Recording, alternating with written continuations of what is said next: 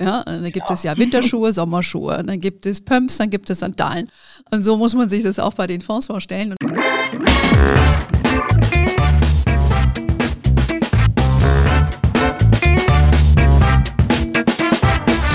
Ich heiße euch super herzlich willkommen zum Her Money Talk, dem Geld- und Karriere-Podcast für Frauen. In der Folge heute spreche ich mit Barbara Klaus. Die liebe Barbara ist Analystin äh, für Fonds und sie ist Spezialistin insbesondere für Fondsratings beim äh, Europäischen Analysehaus und der Ratingagentur Scope. Davor war sie bei dem international renommierten Research House Morningstar, die ja eigentlich bekannt sind weltweit für ihre Fondsratings. Und davor war sie bei der BHF Bank.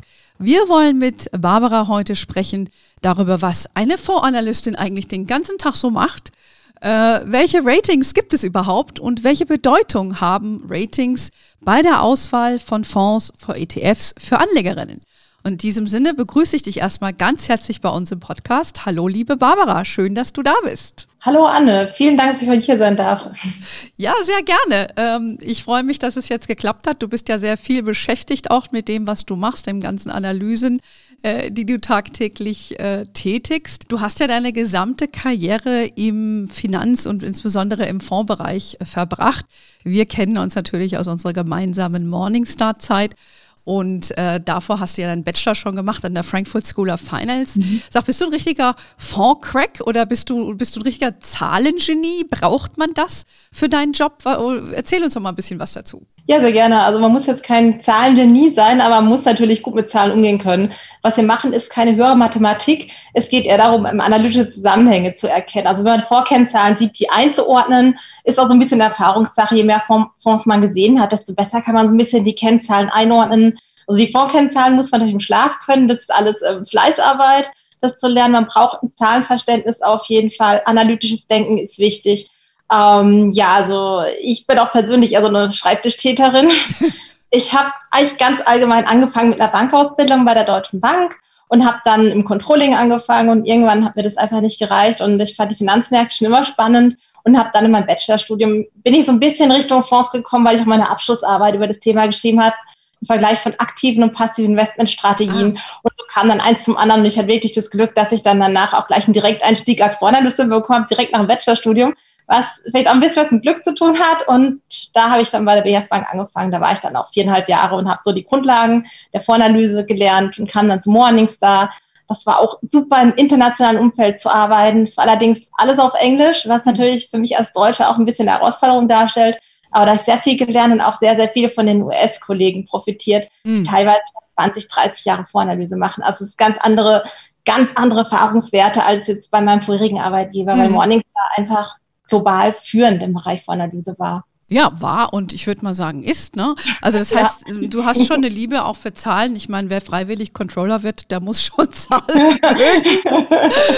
Aber dann hast du dich doch auch eher mehr für, für eine andere Seite entschieden in, in dem Fondssegment. Ähm, und du hast ja eben schon ein bisschen drüber gesprochen, was für Zahlen dann relevant sind bei den Fonds. Ich denke, da kommen wir gleich nochmal äh, dazu. Was, was, machst, was machst du als Analystin denn jetzt äh, so genau? Wie muss man sich so einen Tagesablauf bei dir vorstellen? Also momentan ist es so, ähm, dass wir Fondsratings vergeben. Das heißt, wir bekommen einen Auftrag für ein Rating und dann sprechen wir mit den Fondsmanagern, werten Daten aus. Sprich, es gibt ähm, Fondsfragebögen, sogenannte RFPs, da steht dann alles über den Fonds, die Strategie und das Team drin. Wir schauen uns Fondspräsentationen an, äh, werten unsere Datenbank aus, äh, wo die ganzen Fondskennzahlen abgespeichert sind. Also wir nutzen hier als Datenlieferanten Refinitiv. Es gibt auch die Morningstar Direct Datenbank. Ähm, dann gibt es ein Fondsmanager-Gespräch, wo wir Analysten Fragen stellen können. Und dann aggregieren die ganzen Daten, setzen sie auch ins Verhältnis zu den anderen Fonds, die wir bisher geratet haben und vergeben dann ein Fondsrating. Also sprich eine Note für den Fonds, mhm. ähm, um quasi eine Einschätzung zu treffen, wie wir erwarten, dass der Fonds relativ zu seiner Peer Group abschneidet. Damit sind wir ja eigentlich dann schon mitten im Thema.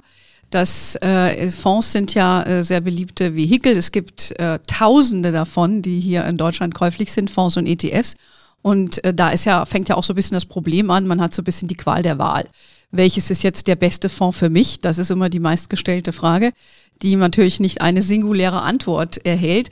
Und Fonds-Ratings sollen ja da so ein bisschen Licht ins Dschungel bringen. Und du bist also quasi das Leuchtfeuer, was uns jetzt hier so ein bisschen den Weg weist. ähm, lass uns doch mal schauen, du hast jetzt eben schon eine Variante der Ratings beschrieben. Vielleicht nochmal für alle zum, zum, vom Anfang an, die, die jetzt nicht wie du nicht äh, in dieser Branche aufgewachsen sind. Wenn man sagt, Ratings, da gibt es ja eigentlich zwei Arten. Ja, ich würde mal sagen, die, wir würden sagen, die quantitativen und die qualitativen. Lass uns das mal vielleicht mal eingrenzen Mhm. damit man versteht, das, was jetzt du mir beschrieben hast, würde ich als qualitatives Rating bezeichnen. Richtig? Das hast du eben genau. geschildert, das, was du machst. Genau, das ist ein qualitatives Rating, weil es einfach mehr Informationen umfasst als die reine quantitative Seite. Davon kann man dann die quantitativen Ratings abgrenzen, die rein vergangenheitsorientiert ähm, sind und da meistens die ähm, historische Performance und das historische Risiko eines Fonds gegenüber seiner Benchmark oder seiner Peer Group mit einbeziehen. Und das ist quasi rein historisch, rein risikorenditeorientiert und qualitative Informationen werden da gar nicht mit einbezogen. Ähm, beispielsweise halte ich äh, qualitative Informationen sehr, sehr wichtig. Ähm, das typische Beispiel ist immer, wenn der Fonds seine Strategie ändert, dann wird die ganze Historie quasi wertlos oder wenn der Fondsmanager wechselt, wenn er eine große Rolle im Fonds gespielt hat. Das kann halt quasi die komplette Historie des Fonds ähm, nicht mehr relevant machen. Und deswegen haben eben qualitative Ratings eine, meiner Meinung nach eine sehr, sehr viel größere Aussagekraft für die Zukunft. Mhm. Jetzt lassen Sie uns mal kurz zurückgehen zu den sogenannten quantitativen Ratings. Das mhm. sind ja auch die, die mit denen Morningstar berühmt geworden ist. Die haben ja das da eigentlich erfunden, dieses Konzept in dem, in dem Investmentfondsbereich in den USA vor vielen, vielen Jahren. Und äh, da hast du jetzt eben davon gesprochen, dass man ja auf A muss man Daten haben und die blicken nur in die Vergangenheit. Das ja. heißt, erklär doch mal ganz genau oder in, in etwa, wie, wie, wie die in die zusammen, in die, in die Vergangenheit blicken. Ja, also im Prinzip schauen wir uns da die Wertentwicklung des Fonds an. Ein Fonds ähm, veröffentlicht ja jeden Tag einen Fondspreis und je nachdem, äh, wie sich die Wertpapiere im Fonds entwickeln, steigt oder fällt der Fondspreis und dann hat man quasi eine Performance-Historie. Und je nachdem, welches Quantitative Rating man sich anschaut, das heißt die Morningstar Sterne oder das Scope Quantitative Rating, ähm, schaut man eben auf die letzten drei oder fünf oder zehn Jahre zurück. Mhm. Und das ist quasi die Wertentwicklung, die schon gelaufen ist. Aber man liest es und hört es doch immer wieder, die Wertentwicklung Vergangenheit ist keine Indikation für die Zukunft. Das heißt, nur weil ein Fonds in den letzten drei Jahren sich gut geschlagen hat, heißt es nicht, dass er sich auch in der Zukunft gut schlägt. Wie gesagt, es kann sein, dass es ähm, qualitative Faktoren gibt, wie ein Strategie- oder Managerwechsel oder dass die zukünftige Marktphase einfach eine andere ist mhm. und die Strategie dann nicht mehr performt. Und man hat halt nur einen sehr geringen Ausschnitt an Informationen. Und es gibt halt auch wirklich Studien dazu, dass man schon sagen kann, dass in Summe die Fonds, die in der Vergangenheit sich gut entwickelt haben, dass die sich auch in der Zukunft ähm, gut entwickeln. Also es gibt einen gewissen Zusammenhang, allerdings ist der nicht sehr, sehr hoch. Und man kann jetzt nicht von der Allgemeinheit von Fonds das jetzt auf den einzelnen Fonds, wenn man sich jetzt einen Fonds aussuchen möchte, übertragen, weil einfach das Risiko so groß ist, dass es äh, durch ähm, andere Faktoren beeinflusst ist und man dann eben nicht ähm, von diesem Zusammenhang profitiert. Von mhm. daher ist es einfach wichtiger, dass man auch qualitative Informationen mit einbezieht. Gut, aber es ist, bleiben wir nochmal bei den quantitativen äh, Ratings. Das heißt, man blickt in die Vergangenheit über gewisse Zeiträume, drei, fünf und zehn Jahre sind ja gängig. Dann wird aber nicht nur die Wertentwicklung angeschaut, sondern es wird ja auch eine Risikokomponente angeschaut, richtig? Äh, und genau. auch die Kosten, oder? Die werden mit einbezogen bei den äh, zurückblickenden, also den quantitativen Ratings. Ja, also die Performance, die wir uns immer anschauen, also die historische Wertentwicklung, die ist immer nach Kosten. Das ist auch das, was man auf den Website der Fondsanbieter sieht. Ähm, das ist eigentlich immer die Nachkostenbetrachtung. Das heißt, die Kosten sind da schon abgezogen. Mhm. So, das heißt, wir haben Rendite, äh, Kosten und wir haben Risiko. Ähm, die, das sind diese drei Hauptfaktoren, die eigentlich dann zu einer, äh, einer Sterneeinschätzung zum Beispiel oder eine Schulnote reichen. Ja, das habe ich das korrekt äh, ja. ausgedrückt.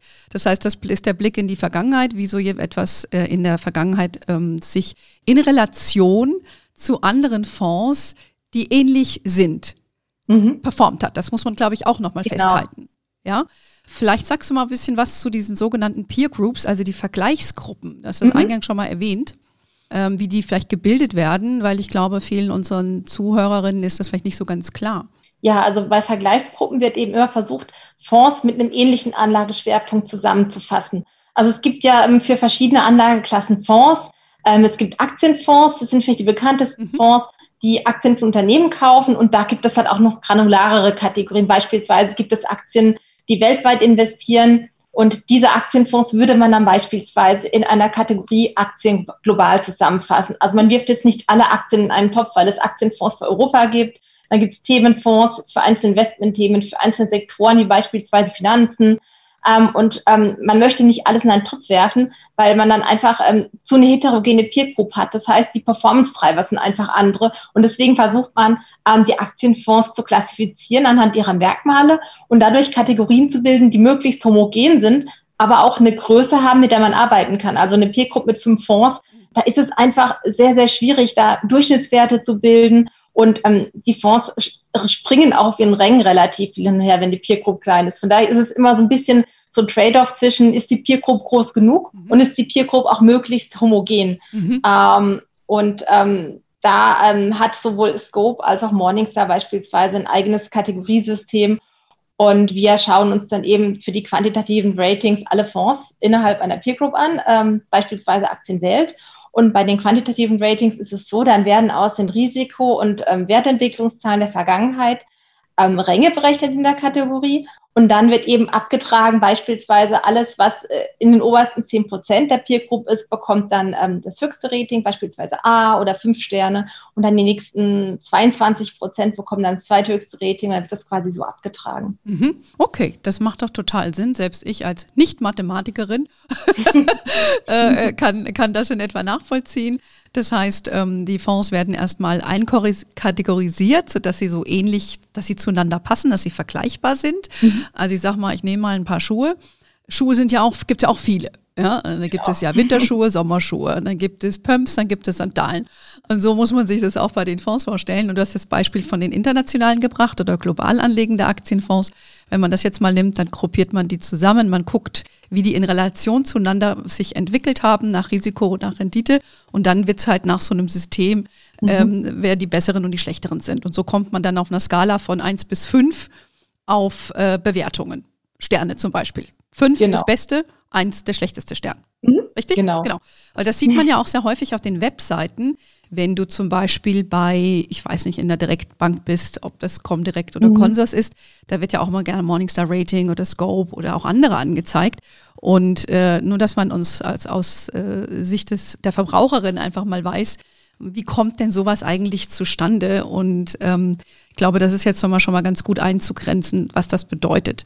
Gehen wir mal, also das waren wir jetzt eben schon ein bisschen bei der Vorgehensweise. Es gibt also Schulnoten, es gibt Sterne, es gibt ja unterschiedliche Arten. Ihr macht es mit Buchstaben oder bei Scope? Genau, von A bis E. A ist das Beste und E ist das Schlechteste. Und ähm, bei Scope ist es so, die rein quantitativen Ratings, die es nach fünf Jahren gibt, wenn die Peergruppen Rating bekommen, was die meisten bekommen, die stehen in Klammern. Und dann gibt es noch qualitative Ratings, also Fonds, die die Scope-Analysten qualitativ raten, die stehen da nicht in Klammern, die Buchstaben, also auch Buchstabe A bis E. Ah, okay, das ist eure Unterscheidung.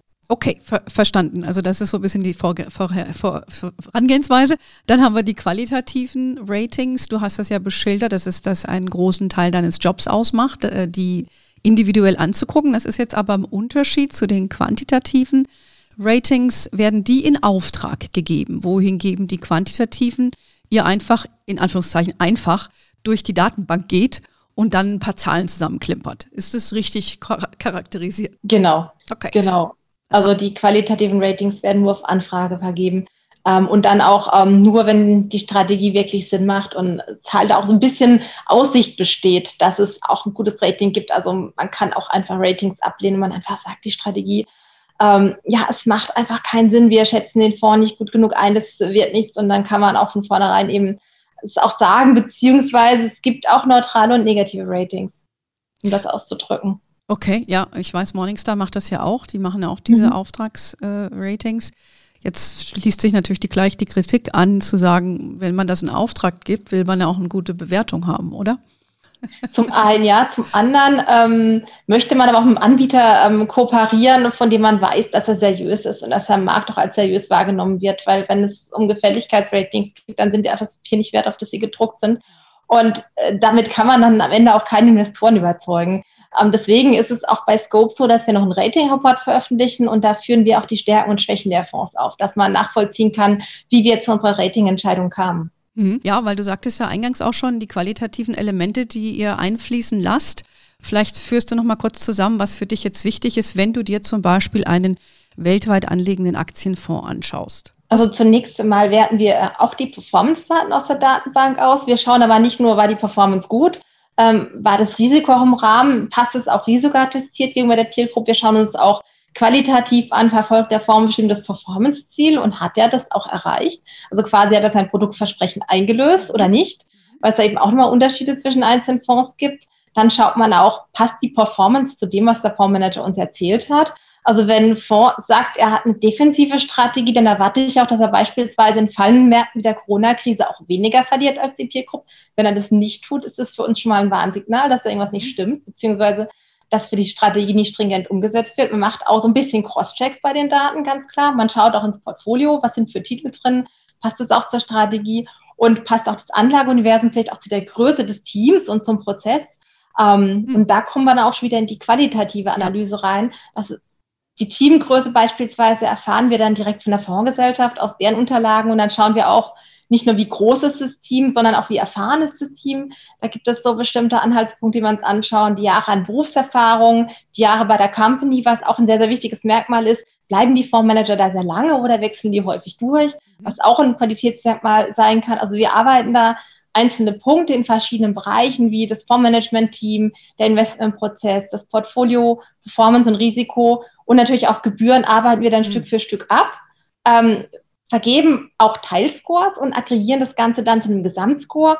Bei Scope ist es auch noch so, dass wenn wir die qualitative Analyse abgeschlossen haben, dann gibt es auch für jeden Fonds noch einen Quant-Teil. Das ist anders als bei Morningstar. Das heißt, wir haben bei Scope eigentlich nie ein rein qualitatives Rating. Also im Prinzip, wenn ein Fonds weniger als fünf Jahre Track Record hat, fängt er mit bei Tag null mit 100 Prozent ähm, qualitativ an und der quantitative Anteil steigt dann aber im Zeitablauf. Das heißt, der Fonds wächst auch mit seinem Track-Rekord, wächst in die Bewertung rein. Allerdings ähm, steigt dann der quantitative Anteil nie über 60 Prozent, dass man immer noch die qualitative Komponente mit drin hat. Mhm. Also so ein bisschen eine Mischform. Mhm. Aber auch, ähm, es wird auch stark Wert auf qualitative Einschätzung gelegt, einfach um die Daten so ein bisschen zu unterfüttern. Mhm, ja, das ist ja schon viel Arbeit für alle. Track Record heißt ja, äh, wie lange es den Fonds gibt und wie er sich entwickelt hat. Da habe ich das mhm. äh, vereinfacht ausgedrückt. Genau, das ist quasi die Historie, die Performance-Historie. Genau, die Performance. ja, da geht schon viel Arbeit rein und da braucht man auch eine solide Datenbank. Auch die Einsortierung in die Gruppierungen, welche Kategorie, also welchen Schuh habe ich? Habe ich einen mhm. Pumps oder eine Sandale? Ähm, das ist ja auch immer wieder Disput zwischen den Fondsgesellschaften und den Datenbankerhebern. Ich erinnere mich da immer noch an meine Diskussionen bei Morningstar und auf einmal war ich jedermanns bester Freundin auf einmal, wenn man die Kategorie wechseln wollte. Hätte ich auch zu Genüge. Genau. Aber äh, da haben wir ja unabhängige Analysten, äh, die dann äh, doch der sehr hart waren und ihre fixen Kriterien haben. Aber das ist ja, die Daten zu erheben und einzukategorisieren. Das ist nochmal eine Folge für sich. Wir wollen einfach heute jetzt mal über, über die Ratings sprechen. Also halten wir mal fest, es gibt die quantitativen, ähm, die zurückblicken, rein auf die Zahlen schauen, auf die Wertentwicklung, Risikokosten und die nach vorne blickenden, die diese quantitativen Elemente berücksichtigen, plus viele weichere Faktoren, die du eben beschrieben hast, das finde ich jetzt schon mal ganz interessant. Ähm, wenn wir schon dabei sind, ähm, wie viele Fondsmanagerinnen begegnen dir denn in deiner Analyse? Es gibt einige, aber es sind leider noch nicht so viele. Mhm. Wenn ich jetzt schätzen müsste, sind es vielleicht 10 Prozent, wobei das auch zwischen den Gesellschaften ganz stark differiert.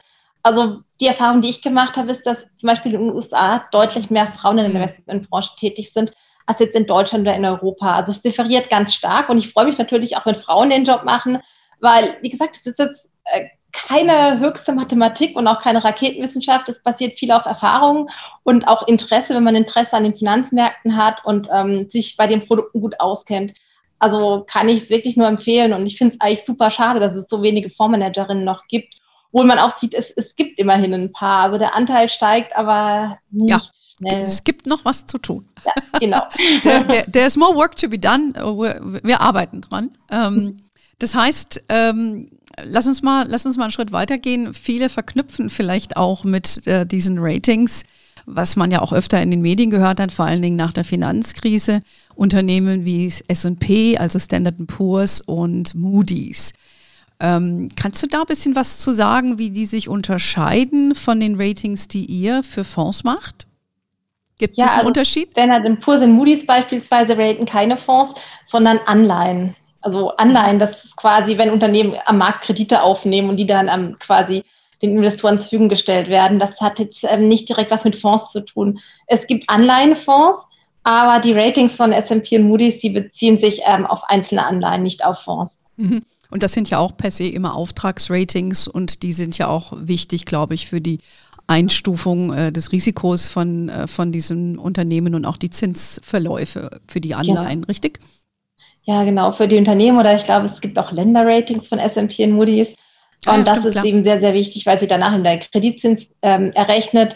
Also der Risikoaufschlag gegenüber dem risikofreien Zins, der natürlich umso höher ist, je schlechter das Unternehmen geratet ist. Mhm, genau. Also das nochmal vielleicht zur Klarstellung für den einen oder anderen, der denkt, habe ich doch auch schon mal gehört, aber nicht im Zusammenhang mit Fonds. Ähm, du hast eben schon ein bisschen angesprochen, was es so für Player auf dem Feld gibt. Also Morningstar gibt es selbstverständlich, ähm, die das ja eigentlich, ich würde sagen, die haben das mit erfunden, ne? weil das, das ganze Quantitative Rating, da gibt es ja den amerikanischen Mitbewerber, äh, Lipper und hier gibt es noch Scope Ferry. Was, was sind so die Unterschiede von diesen Häusern und, und wer ist hier so am verbreitesten am Markt? Also ich würde schon sagen, global Morningstar ähm, und in Deutschland ähm, Morningstar und Scope, würde ich sagen, sind die größten Player. Was ich noch kenne, ist Telos. Die vergeben ah. auch noch Fonds-Ratings, aber auch ähm, nur per Auftrag und ich glaube auch keine quantitativen. Aber so der Markt in Deutschland, würde ich sagen, teilen sich Morningstar und Scope. Und international ist natürlich Morningstar schon sehr, sehr viel weiter aufgrund der längeren Historie. Aber Scope schaut auch nach Europa, ist auch eins unserer Ziele, in den nächsten Jahren da Fondsratings auf europäischer Ebene anzubieten. Ähm, und da freuen wir uns auch schon drauf, einfach, einfach unser, unser Spektrum da noch zu erweitern. Mhm. Also es gibt ein paar Player, das sind so die etablierten, äh, wo wir auch mitgewirkt haben bei Morningstar, dass sie etabliert wurden. Ja. Man muss natürlich dazu auch sagen, dass ähm, manche Häuser wie so ein S&P oder Moody's, die, die sind nicht so zugänglich für Endanleger, weil die auch eher im institutionellen Rahmen stattfinden, wie wir es eben schon beschrieben haben, weil die für einen anderen Zweck gemacht werden. Aber so ein Morningstar und so ein Scope ist für einen Retail-Anleger, also für eine Verbraucherin oder für eine Käuferin, eine potenzielle Käuferin, dann auch eher gedacht und deshalb kennt man die hier natürlich auch mehr. Ähm, und äh, die Kunden von diesen Häusern sind ja auch äh, die Direktbanken zum Beispiel, wo man das als Endanleger als ein Datenpunkt ähm, dann verwenden kann. Das hängt vielleicht auch ein bisschen davon ab. Wir haben jetzt recht viel über Investmentfonds gesprochen. Das ist natürlich ein dehnbarer Begriff. Aber es gibt ja auch Ratings ähm, zu ETFs. Mhm. A, gibt es das? Wie sehen die aus und wie sinnvoll ist es überhaupt? Ähm, ja, es gibt ETF-Ratings. Ähm, bei Scope ähm, haben wir noch keine durchgeführt. Ähm, bei Morningstar ist es relativ bekannt. Und ähm, ich finde, ja, es macht schon Sinn. Allerdings sind die Differenzierungsmerkmale nicht so groß. Zum Beispiel bei den Kosten, alle ETFs sind einfach günstig. Und alle ETFs tracken einen Index. Man schaut dann eher, wie wird das technisch umgesetzt. Also hat da vielleicht ein Anbieter Skalenvorteile. Man schaut dann beispielsweise, wie liquide ist der ETF. Also hat man bei dem einen vielleicht höheres Preis als beim anderen. Ähm, also höhere Handelsspannen als beim anderen, weil der weniger liquide ist. Ähm, vielleicht auch, wie groß ist das Volumen? Es gibt ja immer die Gefahr, dass Fonds mit einem kleinen Volumen eher eingestellt werden. Ähm, also ich würde sagen, ein Fonds sollte immer mindestens 100 Millionen groß sein, dass man einfach nicht diese Gefahr läuft, dass die Strategie miteinander zusammengelegt wird und man nicht mehr da investiert, wo man sein sollte. Und bei ETFs ist, glaube ich, auch ganz, ganz wichtig, welchen Index tracken die, also welchen Index bilden die ETFs nach. Also ETFs bilden ja immer einen passiven Index nach. Das kann beispielsweise der DAX sein oder ein Index für globale Aktien. Und da muss man sich natürlich auch die Frage stellen, ist der Index sinnvoll strukturiert oder hat der irgendwo ähm, ziemlich große Ungleichgewichte, beispielsweise hat er eine Konzentration in bestimmten Sektoren oder Ländern oder, oder Firmen. Beispielsweise, wenn man jetzt an den DAX, ähm, an den DAX denkt, ja. da hat man sehr, sehr wenig Technologie drin. Und in der Vergangenheit war der stark von der Automobilindustrie getrieben. Da fragt man sich, will ich das in meinem Portfolio haben oder will ich beispielsweise ähm, einen Index, der eine sehr, sehr hohe Konzentration in den größten Titeln hat und nur 30 Werte drin hat und mhm. dann noch auf Autos ähm, fokussiert ist, will man das im Portfolio. Und da denke ich, helfen ETF-Ratings auch weiter, weil die auch beurteilen, ähm, wie sinnvoll der Index strukturiert ist und wie breit er gestreut ist. Mhm.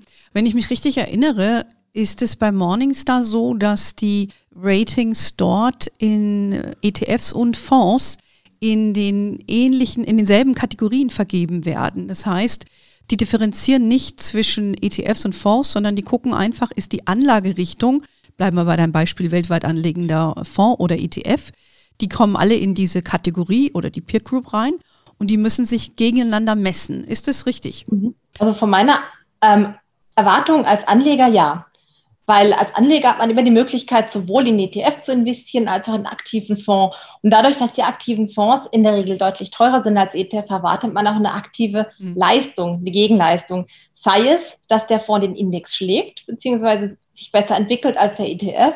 Sei es aber auch, weil ich eine bestimmte Nische oder ein bestimmtes Anlagethema abdecken möchte, zu dem es kein ETF gibt. Beispielsweise ich suche jetzt, ähm, gut, mittlerweile gibt es eigentlich für fast alles ETFs, ja. aber ich suche jetzt irgendwie ganz spezielles Investment, zum Beispiel einen nachhaltigen Fonds, der in Dividendenaktien in europäischen Banken investiert und es gibt keinen ETF. Da bin ich eben bereit, diesen Preis für einen aktiven Fonds zu zahlen. Aber also meiner Meinung nach muss sich ein aktiver Fonds auch mit einem ETF messen lassen mhm. und einen Mehrwert schaffen. Mhm. Ja, das äh, ist, glaube ich, auch die, ja, das macht ja auch irgendwo, äh, irgendwo Sinn wobei das vielleicht der ein oder andere Anbieter vielleicht bestreiten würde aus Produktgebersicht.